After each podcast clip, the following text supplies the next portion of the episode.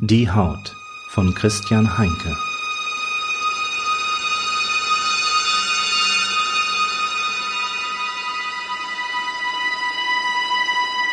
Kapitel 2 Der Schwan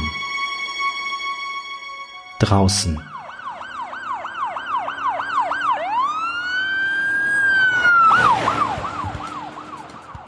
Was hat sie gesagt? Fragte Davis, als sie im Zivilwagen mit Blaulicht und Sirene über den Broadway rasten. Helen hatte gerade das Gespräch mit Catherine Williams beendet. Sie meint, es sei alles in Ordnung und sie fühlt sich auf ihrem Anwesen sicher, antwortete Helen nachdenklich und beobachtete dabei, wie der Regen durch den Fahrtwind am Seitenfenster entlang kroch. Als Helen nicht fortfuhr, riskierte Davis einen schnellen Blick zur Seite, um dann wieder auf den Verkehr zu achten. Aber irgendetwas passt dir nicht. Habe ich recht? Ich weiß nicht. Ich hatte das Gefühl, dass sie mir nicht alles erzählen wollte. Sie seufzte. Ach, ich weiß nicht. Vielleicht ist es auch nur der Schock über den Tod ihrer Freundin. Wieder schielte Davis zu ihr herüber und grinste. Aber klar, als ob die Intuition von Helen Louisiani schon jemals daneben gelegen hätte. Helen war verblüfft. Es passierte nicht oft, dass Davis etwas äußerte, was einem Kompliment zumindest zu ähneln schien. Sie musste lächeln. Achte lieber auf die Straße. Davis befolgte ihren Rat gerade noch rechtzeitig. Ein Lieferwagen schoss rechts aus der Seitengasse.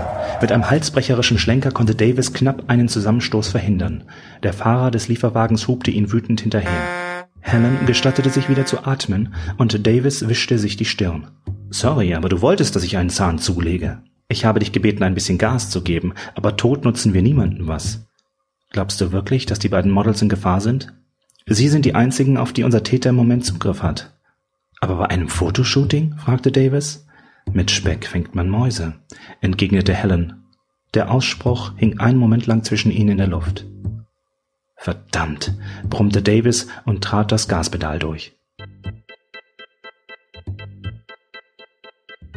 Die haben uns verarscht, verkündete Lauren Gramney, vierfaches Vogue Covergirl und zündete sich eine weitere Zigarette an. Ihre Freundin und Kollegin Vivian wollte etwas antworten, doch der Lärm der vorbeidonnernden Linie 6 riss die Worte mit sich. Sie waren beide über ihre Agentur für ein gemeinsames Shooting gebucht worden. Der Name des Modelabels und der Fotograf waren bekannt und versprachen ein bisschen Prestige und vor allem Kohle. Für so zwei alte Vogelscheuchen wie Lauren und sie wurden die Zeiten schließlich auch nicht besser. Sie waren jetzt beide Mitte 30 und es bedeutete in ihrem Geschäft zumindest, wenn man nicht Tatjana oder Eva hieß, dass man nehmen musste, was man kriegen konnte. Wenn die Jobs weniger wurden, man aber so wie Lauren und sie nicht bereit waren, ihren gehobenen Lebensstandard aufzugeben, musste man eben Ausschau nach Alternativen halten. Diamonds are the girls' best friends. Die olle Schachtel Madonna hatte da schon recht gehabt. Gott, sie brauchte diesen Job. Sie wollte sich einmal wieder wichtig fühlen. Und das nicht als überbezahlte Hure. Ihren ersten Job als Begleiterin hatte Vivian hier in den Staaten. Er war der Vorstandsvorsitzende eines großen Fleischverarbeiters aus Detroit und wog fast 200 Kilo. Als sie sich vor ihm auszog, hatte er den Zimmerservice gerufen und von ihr verlangt, dass sie vor dem Sex vor seinen Augen erstmal ein blutiges Steak verspeiste. Du hast ja nichts auf den Rippen, Mädchen. Ich brech dich ja an zwei. Beim Akt hatte sie sich mit dem Bauch voller Fleisch fast übergeben, doch sie hielt durch und erbrach es erst, als er eingeschlafen war. Sie war dabei ganz leise. Sie war geübt darin. Sie praktizierte Bulimie, seit sie zwölf war. Der Dicke aus Detroit musste jedenfalls zufrieden mit ihr gewesen sein. Einmal pro Jahr fickte er sie, Vivian war um ein paar Tausender reicher und zu jedem Weihnachten schickte er ihr eine große Packung mit frischem Rindersteaks. Sie fütterte ihre Katze und ihre Hausangestellten damit. Letztes Jahr hatte Lauren Vivian dann schließlich überredet, sie auf ihre Geschäftsreisen nach Dubai zu begleiten. Denn reiche und mächtige Männer waren überall gleich. Sie schmückten sich gerne mit schönen Frauen. Die Scheichs in Dubai waren da keine Ausnahme. Nur waren sie noch wesentlich reicher und mächtiger als ihre üblichen Kunden. In Dubai ließ sie sich nicht so billig abspeisen. Pro Trip kassierte sie mindestens 300.000. Aber da war dann auch alles inklusive. Einmal beinhaltete ihr Service einen Gangbang mit 26 ausgesuchten Gästen des Scheichs. Darunter mit drei Filmstars, einem Rapmusiker, zwei russischen Ministern und einem ehemaligen Bundesrichter. Danach hatte sie monatelang bei jeder passenden und unpassenden Gelegenheit spontan einen Heulkrampf bekommen. Einmal sogar auf dem Laufsteg bei einer Show in Japan. Es war so heftig gewesen, dass der Designer hinter der Bühne ihr mehrmals eine knallen musste, damit sie aufhörte. Naja, dafür konnte sie von ihrem Honorar monatelang in Koks baden. Mist, Sie hatte wieder das K-Wort gedacht. Nicht gut. Hast du was da? fragte sie Vivian. Vivian seufzte und reichte ihr ein kleines Fläschchen mit Silberlöffel daran. Nach dem Flash wirkte das Gewölbe der verlassenen City Hall Station gleich viel heller und freundlicher. Die U-Bahn-Station war schon seit Jahrzehnten unbenutzt, doch als Location für Shootings sehr beliebt. Deshalb hatten sich Vivian und Lauren nichts weiter dabei gedacht, als sie von der Agentur hierher geschickt worden waren. Die Station selbst wurde nicht mehr angefahren, sondern diente nur als Wendeschleife für die Linie 6 in Richtung Bronx. Doch es gab noch immer einen Zugang von der Straße aus. Die eiserne Absperrung dort war offen gewesen. Sie hatten einen Zettel daran gefunden, dass sie das Team etwas verspätete, der Fotograf aber jeden Moment kommen müsste. Erst hatten sie sich nicht getraut, die Treppen hinunterzusteigen, doch dann hatte es angefangen zu regnen und sie waren in die Station geflüchtet. Jemand hatte dort bereits das Licht angemacht und in der Zwischenebene hatte schon der Koffer des Fotografen gestanden. Es schien also alles zu stimmen, doch nun warteten sie schon mindestens eine Dreiviertelstunde. Also ich hau jetzt ab, sagte sie zu Vivian und schulterte ihre Birkenberg, eine der großzügigen Gaben aus dem Morgenland. Der Boden begann leise zu vibrieren. Schon hörte sie den nächsten Zug herankommen. Sie starkste auf ihren Manolos die Treppe zur Zwischenebene herauf und kramte in der Tasche nach ihrem Handy, um ihren unfähigen Agenten zusammenzuscheißen. Als sie hochsah, ragte vor ihr auf dem Treppenabsatz eine Gestalt auf. Gary, was fällt dir ein, uns so warten zu lassen? Zeterte sie sofort los. Auch wenn dieser Typ vielleicht nicht Gary war, musste sie erst einmal Dampf ablassen. Entschuldigen konnte sie sich immer noch. Sie musste auf niemanden mehr Rücksicht nehmen. Schließlich hatte sie vier Vogue-Cover gehabt. Außerdem hatte der ominöse Fremde es eh verdient, angekeift zu werden. Er hatte sie zu Tode erschreckt. Der Fremde sagte nichts. Er trug eine schwarze Öljacke mit Kapuze, Handschuhe und Gummistiefel. Unter der Kapuze ragte eine Schirmmütze hervor, von dessen Rand der Regen troff und durch die Lauren nicht das Gesicht des Fremden erkennen konnte. Doch schließlich hatte sie gerade gekokst und ihre Synapsen waren dementsprechend auf Zack. Ganz klar, der Typ vor ihr war ein Bulle. Hey, Officer, gut, dass Sie da sind, plapperte Lauren los. Irgendwie ist uns unser Team abhanden gekommen. Erst jetzt bemerkte Lauren den Koffer neben dem Fremden, den sie zuvor fälschlicherweise für Garys Fotoausrüstung gehalten hatte. Er war nun offen und Lauren erspähte darin allerlei chirurgische Werkzeuge, die sie von ihren zahlreichen Besuchen bei diversen Schönheitschirurgen her kannte. Sie erkannte auch den Gegenstand, den der Fremde in aller Ruhe aus dem Koffer zog. Allerdings hatte der nichts mit Chirurgie zu tun. Es war ein Schlachtermesser.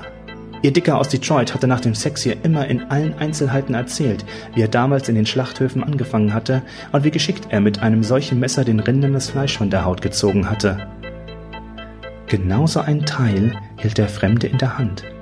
Lauren öffnete den Mund und wollte schreien, als sich im Gesicht des Fremden ein Schlitz öffnete. Nein, kein Schlitz, Mund. Oh mein Gott, das ist sein Mund. Die Unkenntlichkeit des Gesichtes des Polizisten rührte nicht daher, dass er seine Mütze so tief in dasselbige gezogen hatte, sondern dass er gar kein Gesicht besaß. Der Polizist ohne Gesicht lächelte. Vivian erkannte es daran, dass der Schlitz in seinem Gesicht ein paar Zähne, blendend weiße Zähne darin freigab. Der Polizist führte seine Hand zum Mund und tat etwas, was sie so verblüffte, dass sie ganz vergaß zu schreien. Er machte Dann kam er langsam die Treppe herunter. Spätestens jetzt hätte sie sich umdrehen und winklaufen müssen. Nicht, dass es etwas genützt hätte. Stattdessen konnte sie nur etwas flüstern.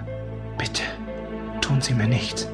Der Polizist blieb stehen und legte den Kopf schief, als dächte er wirklich darüber nach. In Ordnung, sagte er schließlich mit einer angenehmen und sanften Stimme. Zieh dich aus. Was? fragte Lauren dümmlich. Ich tue dir nicht weh aber du musst dich ausziehen. Lauren dachte kurz nach. Okay. Ihre Kleidung lag zu ihren Füßen. Das als Polizist verkleidete Monster holte einen Plastiksack aus dem Koffer und warf ihn Lawrence zu. Was soll ich damit? Pack deine Sachen da hinein. Warum? Weil ich dich darum bitte? Du. Du hast es versprochen. Keine Sorge. Plötzlich kam Vivian die Treppe herauf. Hey Lauren, ist das endlich der Fo... Sie sah die nackte Lauren mit dem Polizisten und schrie überrascht auf. Der Polizist bewegte sich so schnell, dass Lauren nur noch verschwommen wahrnahm, wie es das Messer auf Vivian schleuderte. Es traf sie mitten in ihren Bauch. Alle Luft wich aus ihren Lungen und ihr Schrei brach so abrupt ab, dass Lauren an das Stummschalten eines Fernsehers denken musste. Lauren! krächzte sie, sackte auf die Knie und fiel dann rücklings die Treppe hinab. Vivian! Viv! Oh Gott, nein, Viv! Kreischte Lauren. Das Monster packte sie in den Armen. Lauren, sieh mich an. Sieh mich an, Lauren. Sch Lauren sah das nicht vorhandene Antlitz des Monsters. Langsam verebbte ihr Schreien zu einem Wimmern. Ihr war zum Kotzen zumute, doch sie hatte noch nichts gegessen und hatte daher nichts im Magen, was sich hervorzuwirken lohnte. Lauren, ich habe es dir versprochen. Ich werde dir nicht wehtun. Ich hätte Vivian auch nicht wehgetan, aber sie hat mich überrascht, verstehst du? Lauren sagte nichts. Sie wimmerte nur. Verstehst du, Lauren? Lauren nickte. So ist's brav. Du musst schon ein bisschen mit mir arbeiten, Lauren, dann ist es auch gleich vorbei. Du hast gesagt, du wirst mir nicht wehtun. Das werde ich nicht. Sie beruhigte sich ein wenig. Besorgt spähte sie zu Vivian. Sie konnte ihr Bein sehen. Ihr Schuh baumelte noch an ihrem großen Zeh. Vivians Bein zuckte im Todeskampf und der Schuh fiel die Treppe herunter. Lauren sah weg. Sie schloss die Augen und wartete darauf zu sterben. Dann war die Stimme des Monsters dicht an ihrem Ohr. Alles in Ordnung, Lauren. Alles in Ordnung. Ich kümmere mich gleich um Sie. Versprochen, sagte er sanft. Plötzlich spürte Lauren kaltes Metall. Sie öffnete die Augen. Sie hielt ein weiteres Schlachtermesser in ihren Händen. Was soll ich damit? fragte sie. Ich werde dir nicht wehtun, Lauren, erklärte der Polizist, während er Vivian die Kleider vom Leib schnitt und sie in die Plastiktüte stopfte. Ich habe es dir versprochen und natürlich halte ich mein Wort. Wieder erschien der Schlitz mit den Zähnen. Deshalb wirst du es schon selbst tun müssen. Helen und Davis näherten sich mit gezogenen Waffen im Eingang der City Hall Station. Regen prasselte auf die beiden und floss als Rinnsal die Stufen des Eingangs hinab ins Dunkel. Der Eingang stand sperrangelweit offen. Zum Glück hatten sie an ihre kleinen Maglite-Taschenlampen gedacht. Die beiden verständigten sich kurz mit Blicken, dann ging Helen zuerst, gefolgt von Davis. Am Fuß der Treppe wartete sie, bis er unten war. Er stand kaum neben ihr, als plötzlich das Licht von Helens Taschenlampe schwächer wurde und schließlich ganz erstarb. Mist, fluchte Helen. Wortlos nahm ihr Davis die Lampe aus der Hand und reichte ihr die seine. Ich hab noch einen Wagen. Warte hier. Helen nickte. Davis musterte sie. Beweg dich nicht von der Stelle. Bin gleich wieder da. Okay, okay, zischte sie ihm zu. Sie war immer noch wütend auf sich selbst, dass sie ihre Taschenlampe nicht noch im Wagen überprüft hatte. Davis ging wieder hinauf und wurde vom Dunst des Regens verschluckt. Nun war Helen allein. Wie lange wird er wohl brauchen? Zwei Minuten? Drei? Schon begann die Panik in ihr Herz zu kriechen. Nein, nein, nicht jetzt, nicht hier. Es war zu spät. Sie begann am ganzen Körper zu zittern. Oh Gott, dachte sie, es ist wie damals. Nein, ist es nicht. Oh doch, das ist es. Es ist genauso wie vor sechs Jahren.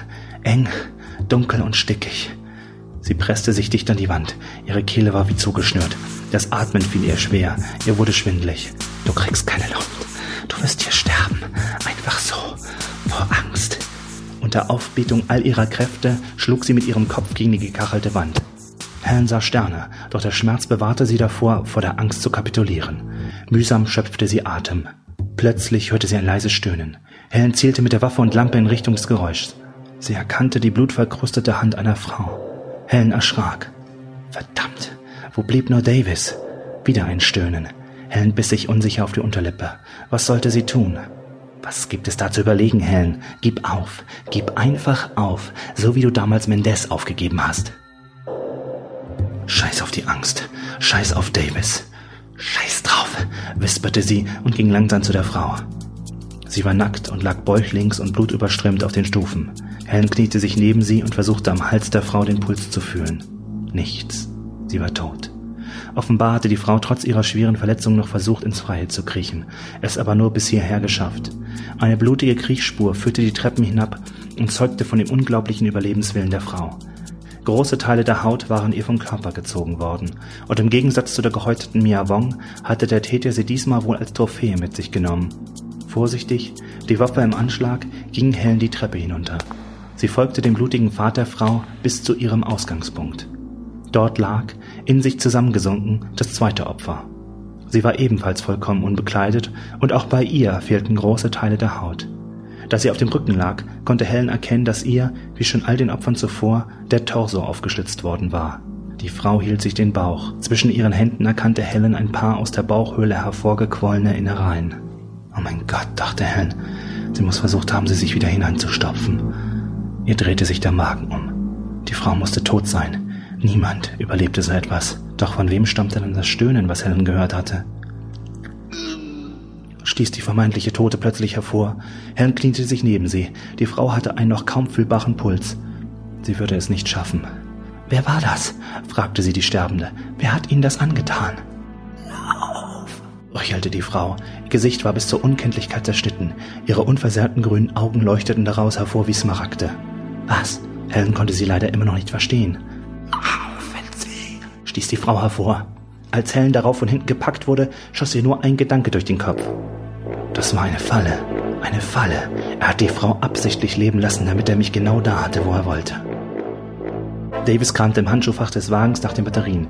Er wusste, dass da irgendwo noch eine Packung sein musste. Ganz hinten in der Ecke wurde er fündig. Gotcha, sagte er und hielt die Batterien triumphierend in der Hand. Der Täter stieß Helen grob nach vorn, sodass sie neben der sterbenden Frau auf den Boden schlug. Helen versuchte ihre Hand mit der Waffe zu drehen, um einen Schuss abzugeben. Mit einem blitzschnellen Schnitt über ihre Hand vereitelte der Täter dieses Vorhaben. Helen schrie auf und ließ die Waffe fallen. Sie versuchte wieder auf die Beine zu kommen, doch der Killer kniete auf ihrem Kreuz, bog ihre Arme nach hinten und fesselte sie mit ihren eigenen Handschellen. Dann bog er ihren Kopf nach hinten, indem er ihr grob an den Haaren zog. Offenbar wollte er ihr die Kehle durchschneiden. Sie lag genau neben der sterbenden Frau mit den grünen Augen. Lauren, ihr Name ist Lauren Gramley. Ich sollte den Namen der Frau wissen, neben der ich sterben werde. Die beiden Frauen sahen sich an. Plötzlich knallte neben ihr ein Schuss.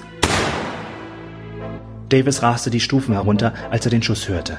Verdammt, Helen, du solltest doch warten, dachte er und sprang die Stufen hinunter. Irgendwie war Lauren an Helens Waffe gekommen. Sie hatte in Richtung des Killers gezielt, ihn jedoch verfehlt. Bam! Sie gab einen weiteren Schuss ab. Wieder nicht getroffen. Stirb! gurgelte sie schluchzend, doch bevor sie ein weiteres Mal abdrücken konnte, rammte der Killer ihr das Schlachtermesser in die Brust. Hilflos musste Helen mit ansehen, wie Lauren in sich zusammensackte. Der Blick der Frau wurde starr und brach. Helen wollte schreien, besann sich aber eines Besseren, denn der Killer hatte für seine grausame Tat sein Gewicht verlagern müssen. Blitzschnell trat Helen dem Killer zwischen die Beine. Er stieß ein überraschtes Stöhnen aus, verlor das Gleichgewicht und kippte zur Seite. Erneut holte sie aus und trat ihm gegen die Brust. machte der Killer, und Helen rutschte zurück, drehte sich auf die Seite und tastete nach ihrer Waffe in Vivians Hand. Sie bekam sie zu fassen, drehte sich, zielte blind und betätigte den Abzug. Klick. Ladehemmung. Scheiße, dachte sie und versuchte aufzustehen. Der Killer hatte sich mittlerweile wieder aufgerappelt und holte mit dem Messer auf, um Helen damit niederzustechen. Doch mitten in der Bewegung explodierte die Klinge. Helen und der Killer fuhren herum. Es war Davis. Keine Bewegung, rief Davis. Der Killer schien Davis Befehl zu folgen und rührte sich nicht. Der Boden unter Helens Füßen begann zu zittern. Zunächst glaubte sie, dass es am Schock lag, doch dann wurden sie drei plötzlich in gleißendes Licht getaucht. Der Zug! Schrie Helen Davis zu, doch ihr Ruf ging schon im Kreischen des Zuges unter. Mit der Geschmeidigkeit eines Balletttänzers drehte sich der Killer auf dem Absatz um, sprang und klammerte sich an den Zugstieg des letzten Waggons. Schieß! brüllte Helen Davis an, obwohl sie wusste, dass er sie nicht hören konnte.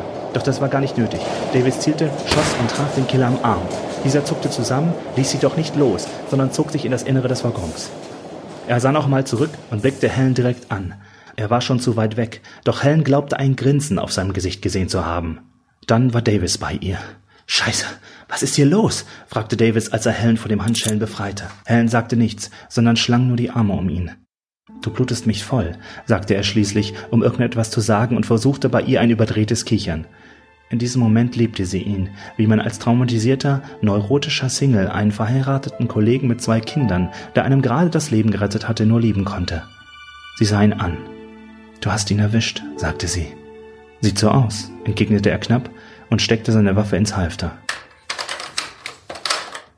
Erst Stunden später schloss Helen die Tür ihres Apartments hinter sich. Sie legte die Kette vor und rutschte an der Tür hinab auf den Boden. Was für ein Scheißtag, sagte sie in die Stille ihres Zuhauses. Dann kamen die Tränen. Die ganze Zeit hatte Helen sie zurückhalten können. Jetzt nicht mehr. Die inneren Dämme brachen und überschwemmten ihre Angst und den Horror des Tages mit salziger Flut. Danach fühlte sie sich ein wenig besser. Sie bewegte sich, um aufzustehen und bemerkte erst dadurch, dass sie mit dem Hintern auf ihrer Post saß. Sie zog sie unter sich hervor. Rechnungen, Werbung, ein Flyer für ein äthiopisches Restaurant und eine Zeitung. Ach verdammt, Barney, sagte sie laut. Barney, der Hauswirt, ließ es sich nicht nehmen, den Mietern ihre Zeitung durch den Briefschlitz zu werfen. Leider war Barney bereits über 90 und nahm es daher nicht mehr so genau. Helen würde nie ein Käseblatt wie den National Inquisitor abonnieren. Sie wollte sie schon dem eigentlichen Besitzer, Mr. Harris von 308, vor die Tür legen, als sie die Schlagzeile las. Zwei weitere Topmodel brutal ermordet. Hastig las Helen den Bericht von einem gewissen Douglas Melvin. Wie konnte dieser Mensch den Tod von Mia Wong, Anuradha Apala und den Morden an den anderen beiden Models in Verbindung bringen? Helen hatte ihre Schlussfolgerung nur mit Davis geteilt. Er musste irgendetwas wissen. Das war die einzig logische Erklärung. Und anstatt seine Informationen der Polizei mitzuteilen, wie es ein anständiger Journalist tun würde, hatte der saubere Mr. Melvin die Geschichte gleich auf die Titelseite gebracht. Was für ein Arschloch, knurrte Helen. Ein Mountain ertönte aus dem Eingang zur Küche. Columbus, ihr kleiner grauer Kater, erkundigte sich damit nach ihrem Befinden. Hey, Boss, begrüßte sie ihr Haustier. Der Kater sah sie fragend an. Frauchen hat eine scheiß Wut im Bauch. Columbus kam zu ihr und ließ sich streicheln, was Helen als eine Aufforderung zum Erzählen deutete. Frauchen hatte einen scheiß Tag, weißt du, und wenn Frauchen heute nicht schon beinahe umgebracht worden wäre, würde sie jetzt wieder Downtown fahren und diesen sauberen Mr. Melvin seinen schmierigen Arsch aufreißen. Wieder maunzte der Kater.